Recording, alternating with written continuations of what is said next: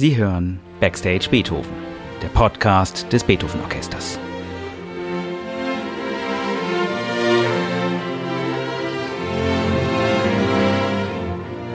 Heute mit Tilman Böttcher.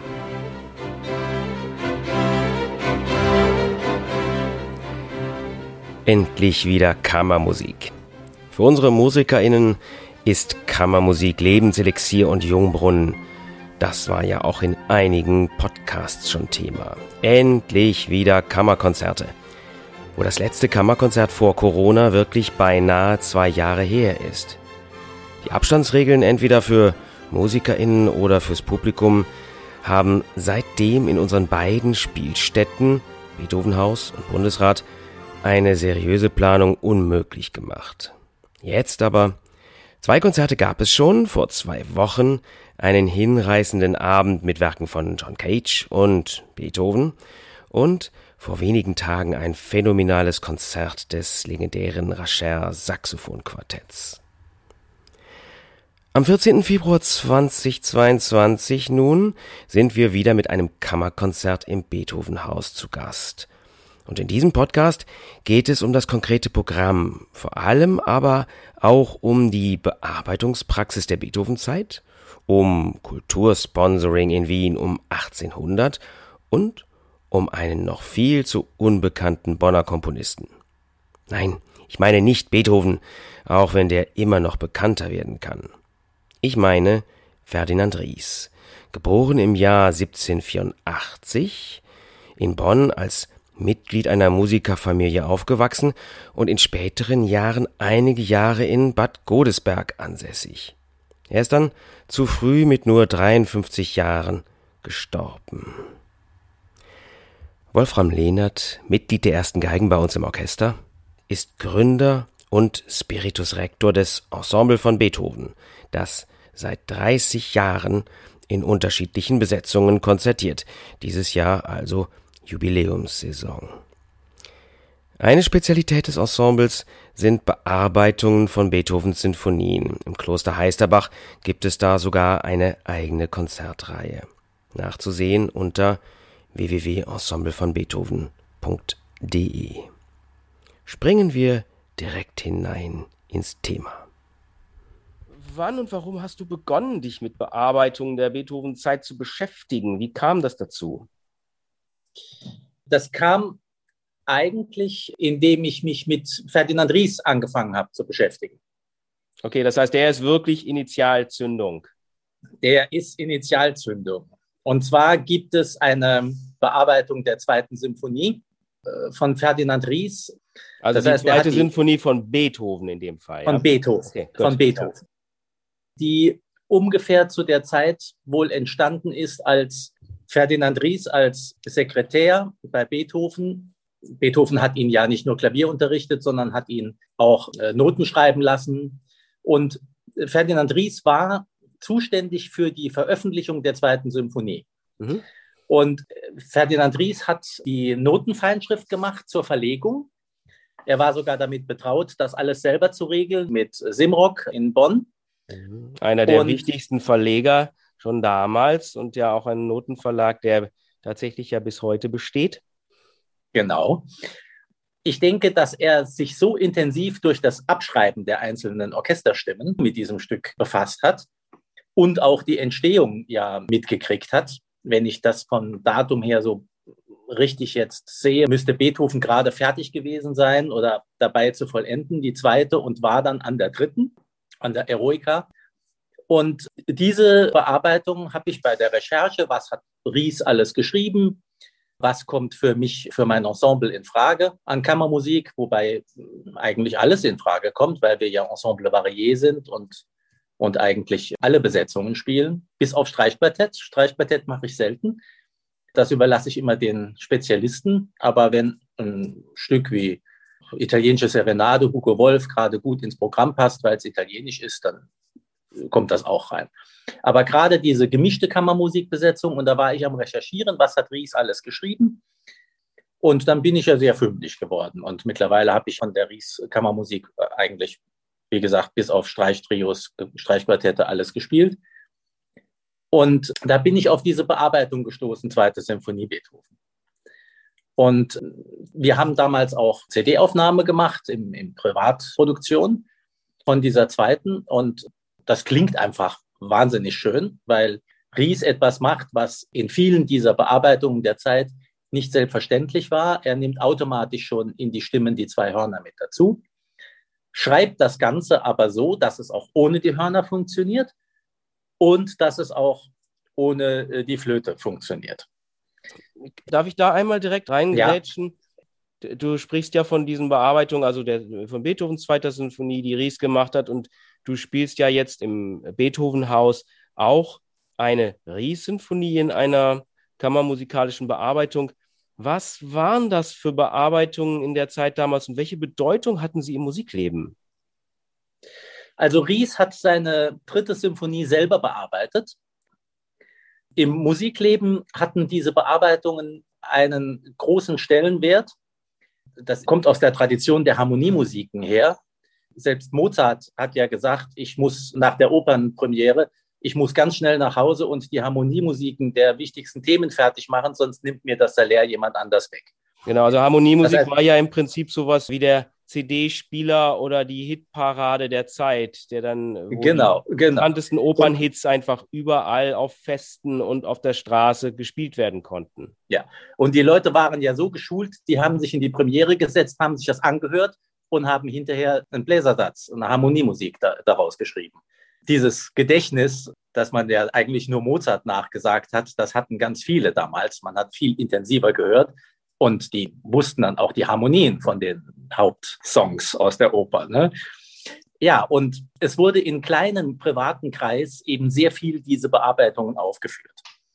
Wir sind ja jetzt da im exklusivsten Kreis vom Thema her mit unserem Konzert, Palais des Grafen Lobkowitz er war ja einer der ganz großen Förderer und er war der Einzige, der in Wien meines Wissens, der sich ein eigenes kleines Orchester leistete, das er ständig immer wieder beschäftigte. Fest hatte er auf jeden Fall immer ein Streichquartett.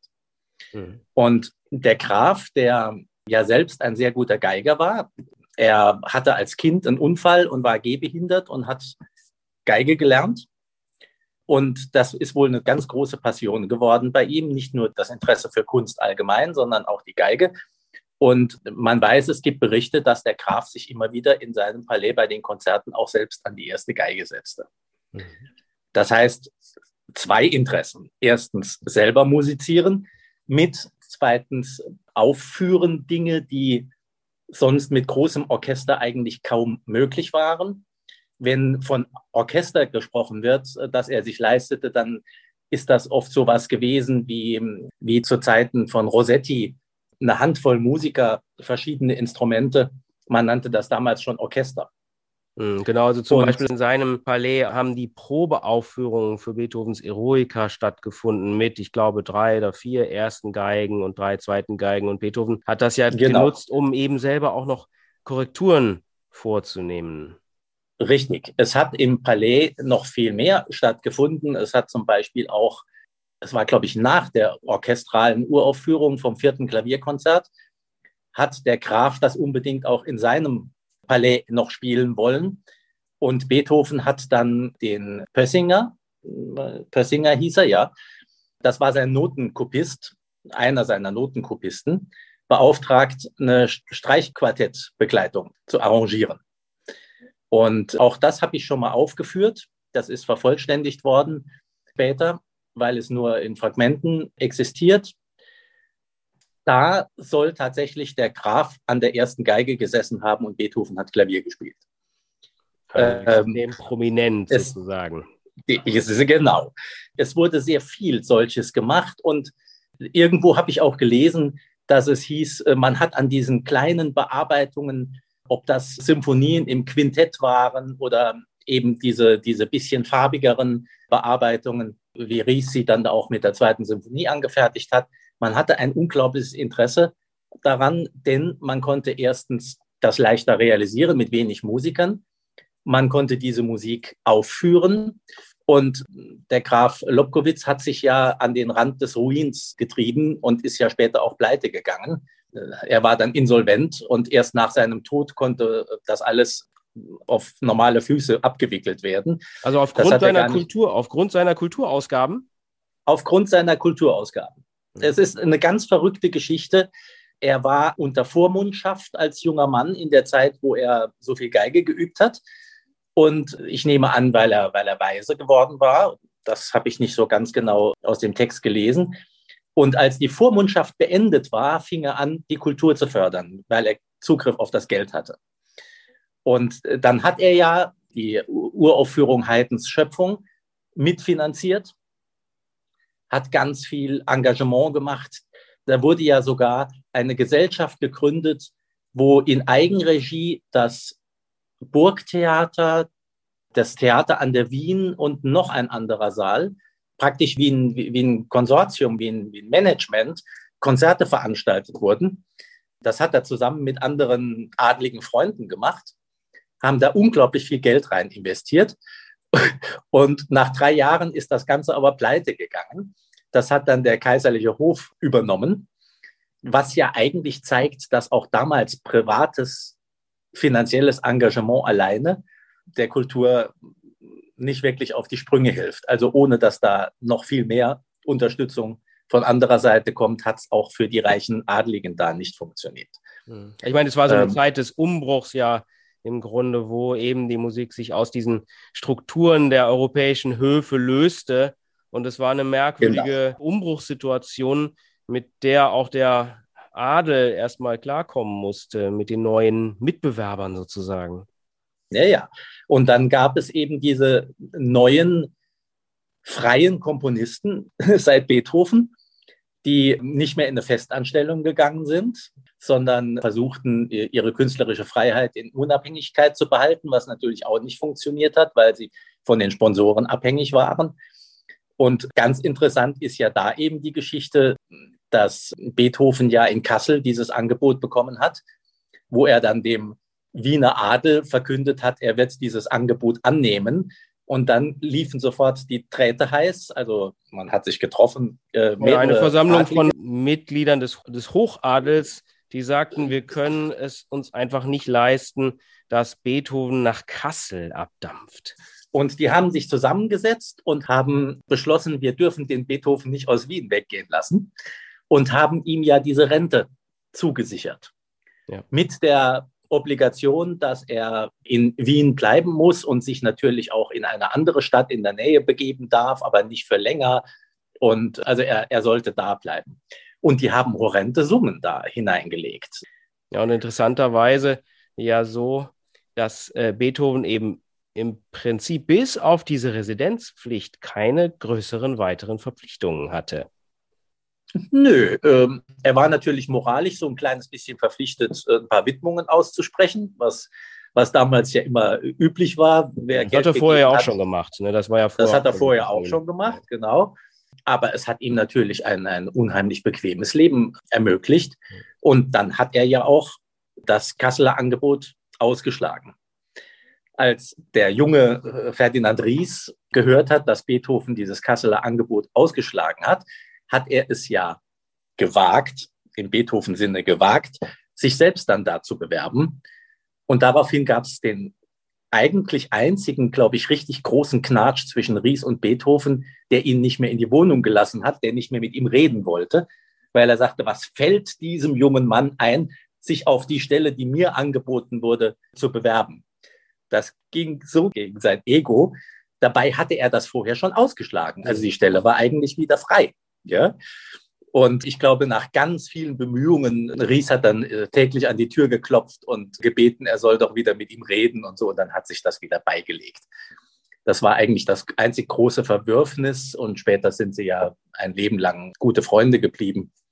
Und wenn man die Briefe liest, die Beethoven an Ries schreibt und Beethoven unterschreibt mit ihr wahrer Freund Beethoven, das hat er, glaube ich, bei ganz wenigen nur. Ja, durchaus nur nicht selbstverständlich. Auch eben eine wirklich kontinuierliche Freundschaft. Ja, ja. Äh, die, mal, die auch mal tatsächlich in den Salon. Also stellen wir uns vor, am 14. Februar dieses Jahres, wir begeben uns in den Salon Lobkowitz ja. oder mit anderem Namen Beethovenhaus in Bonn. Und als erstes bringst du dem Publikum Beethovens Prometheus-Ouvertüre. Die Geschöpfe des Prometheus, ein Wiener Werk mit einer komplizierten Entstehungsgeschichte, Beethovens einzige Ballettkomposition mit einer heute nicht mehr erhaltenen Choreografie. Die übrigens von den Zeitgenossen ziemlich verrissen wurde. Es muss totlangweilig gewesen sein und auch Beethovens Musik kam nicht so wahnsinnig gut an, bis auf die Ouvertüre. Die fand man prickelnd und äh, die versprüht ja auch einen unglaublichen Geist an Aufbruch, an ja, dieser Gedanke, den Menschen wird der Geist eingehaucht und jetzt fangen die alle an, richtig aktiv zu werden und so. Das sprüht ja aus jeder Note dieser Ouvertüre. Ich mag die sehr, sehr gerne. Das ist so ein, so ein sehr authentischer früher Beethoven. Prometheus, der Lichtbringer. Das kann man ja im Grunde auch Haydn zuschreiben. Ganz viele seiner Sinfonien haben auch eine fast überirdische Helligkeit. Und du hast dir für dieses Konzert jetzt im Beethovenhaus Haydns, zumindest dem Namen nach, letzte Sinfonie, die Sinfonie aller Haydn-Sinfonien ausgesucht. Was ist für dich das Richtig. Besondere bei dieser Sinfonie? Das Besondere der Symphonie ist für mich, dass sie eine unglaubliche Heiterkeit und einen wahnsinnigen Witz verbreitet. Haydn macht in dieser Symphonie genau das, was Beethoven später auch macht. Er setzt die Akzente immer an Stellen, wo man sie nicht erwartet, wo sie nicht hingehören. Ich glaube, Beethoven hat sich da wahnsinnig viel abgeguckt. Das ist eigentlich in den anderen Haydn-Symphonien kommt dieser Witz auch immer wieder äh, sehr stark hervor. Aber in der Londoner ist es so ein, ein Alterswitz, ein Augenzwinkern. Ja?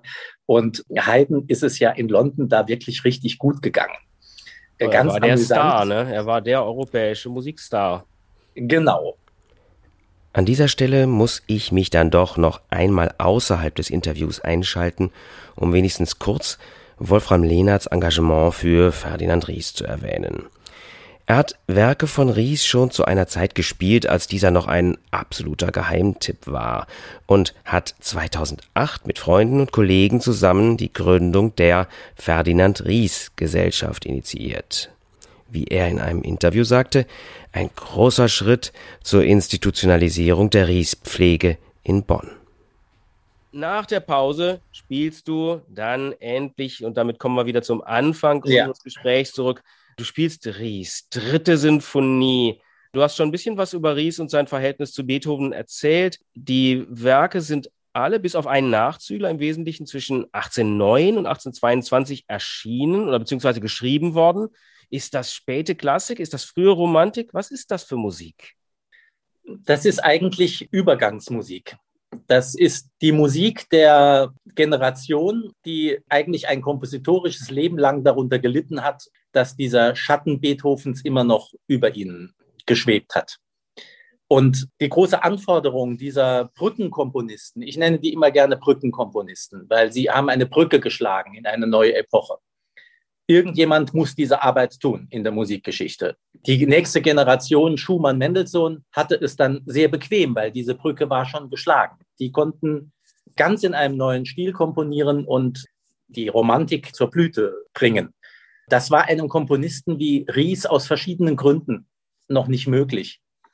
Eines Teils war es so, dass nach Beethoven es im Publikumsgeschmack immer so galt, es muss ein bisschen klingen wie Beethoven, aber wenn es ein bisschen zu viel geklungen hat wie Beethoven, hat man gesagt, der schreibt ab. Also das ist kopiert. Das ist ein Dilemma, wo ein junger Komponist eigentlich fast nicht richtig rauskommt. Es kann aber auch ein Anreiz sein.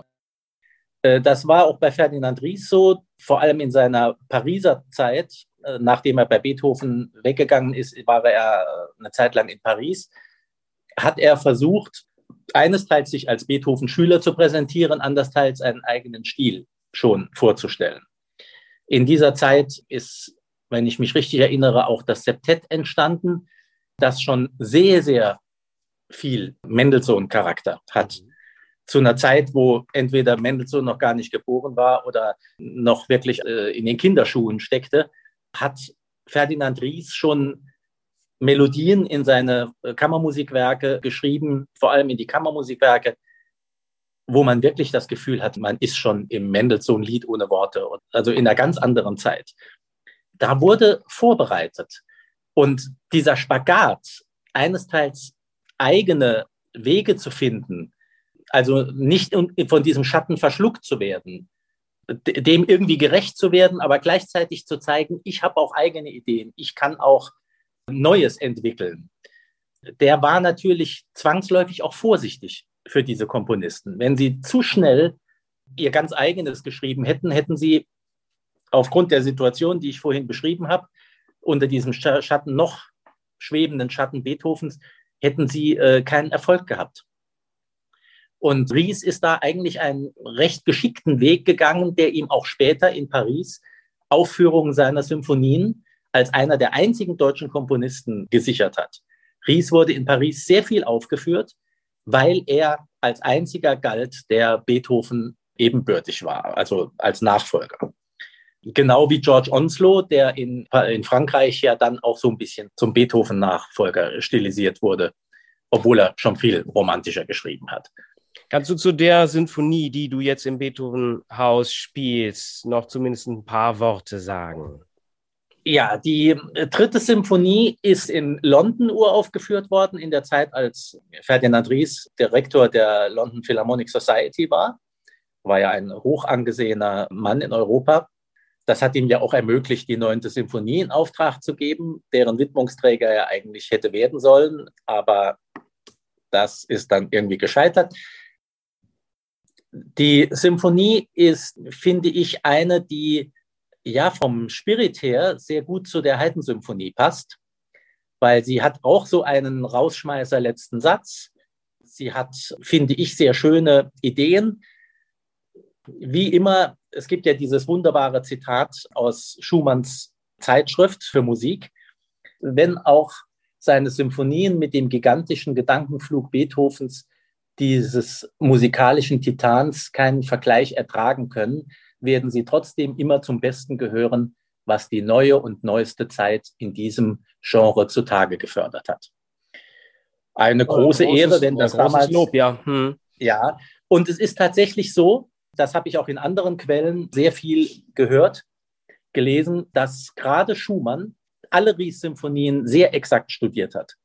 Das war die neue Symphonik, als er jung war. Beethoven kannte er natürlich, hat er genauso studiert, aber er hat natürlich auch studiert, was ist danach passiert. Und so unglaublich viel an beeindruckender Symphonik gab es danach nicht. Also sowohl Schumann als auch Mendelssohn kannten die Ries-Symphonien sehr, sehr gut und haben sie sehr hoch geschätzt. Es ist richtig, wenn man die Symphonie hört, man freut sich an den schönen Themen, man findet sie fantasievoll, sie bleiben nicht so im Kopf, wie das bei einer Beethoven-Melodie wäre. Aber ich finde immer, dass diese Musik eine ganz, ganz große Berechtigung hat. Denn ohne diese Brückenkomponisten wäre die Musikgeschichte einfach auch nicht weitergegangen. Keine dieser Epochen, das ist schwierig von Klassik, Romantik zu reden, äh, da gibt es so fließende Übergänge. Keine dieser Epochen hätte ihre Blüte gehabt, ohne dass es irgendwie vorbereitet worden ist. Ja. Vielleicht als letztes noch eine Frage. Wie, wie bist du an die Noten gekommen? Denn es ist ja nicht so, dass man jetzt einfach dann irgendwo in den Supermarkt geht, sagt, ich hätte gerne hier die Kammermusikbearbeitung von der dritten und fünften Ries-Sinfonie. Du bist ziemlich viel gereist, wenn ich das so in Erinnerung habe. Ich bin ungefähr 20 Jahre sehr viel gereist. Ich habe auch jede Chance genutzt, wenn wir mit dem Orchester irgendwo waren oder wenn ich so irgendwo war, die Bibliotheken aufzusuchen. Also das auch, war auch immer irgendwo so ein Programm beim Städte-Sightseeing, eine ausgiebige Zeit in der Bibliothek.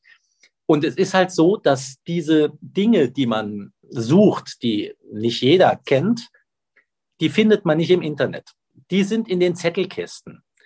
Und die vielen Stunden, die man dann in diesen Zettelkästen sucht, und es ist ja immer so, auch da findet man nichts, wenn man nicht weiß, wonach man sucht die Beschäftigung mit der Musikwissenschaft gibt einem ja immer Informationen, die sich zusammenbauen und irgendwann hat man Initialzündungen, dass man Stichwörter hat oder in Ecken suchen lernt, wo man noch ohne Wissen gar nicht auf die Idee kommt.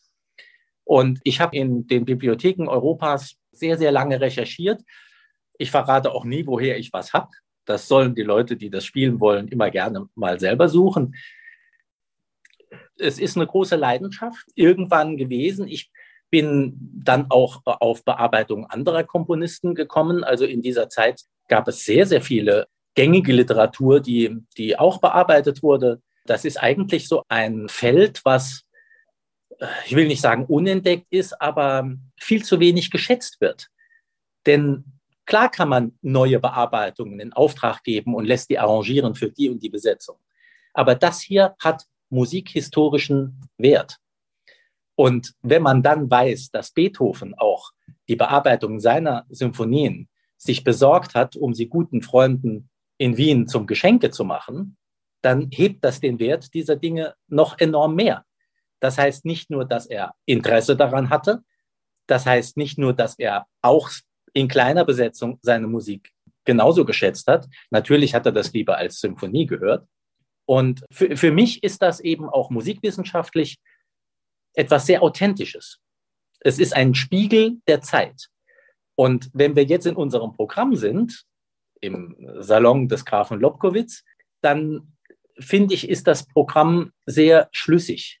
Denn auch die Prometheus-Ouvertüre kann durchaus dort erklungen sein. Haydns Symphonie, es wurde sehr viel Haydn aufgeführt im Palais. Noch dazu in der Bearbeitung des Bonner, der Haydn mit Beethoven zusammengebracht hat. Dann ja die ganzen Symphonien, die Londoner Symphonien alle gekauft hat. Er hat ja die Rechte, Salomon hat die Rechte gekauft von allen Symphonien, die in London entstanden sind. Und dann durfte er natürlich schalten und walten auch und hat bearbeitet. Ne? Auch das zeigt diese Tradition, wie man sich daran gefreut hat, eine Kleinversion zu machen. Die Ries-Symphonie von Ries selber bearbeitet, weil er auch ein Interesse hatte. Und wir halten uns ja auch noch in dem Programm auch noch eine Zugabe zurück. Und die wird natürlich was aus was das der ist, hier natürlich von Beethoven nicht. sein in der Ries-Bearbeitung. Und da schließt sich der Kreis natürlich wieder komplett. Also ich finde, das ist ein sehr schlüssiges Programm, das dem Palais, dem Eroika-Saal im Palais Lobkowitz in Wien durchaus zur Ehre gereicht. Ja, herzlichen Dank. Vielen Dank für all die Ausführungen und ich freue mich jetzt schon sehr auf das Konzert. Dankeschön.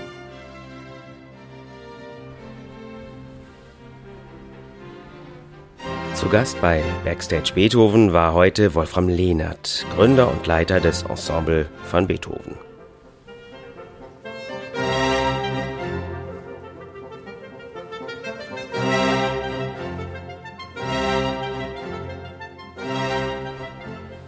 Montag, 14. Februar, 20 Uhr. Montagskonzert mit dem Ensemble von Beethoven im Beethovenhaus. Karten an der Theaterkasse und über Bonn-Ticket.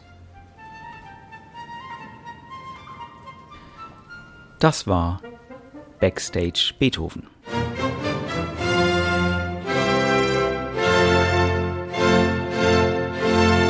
Der Podcast des Beethoven Orchester Bonn.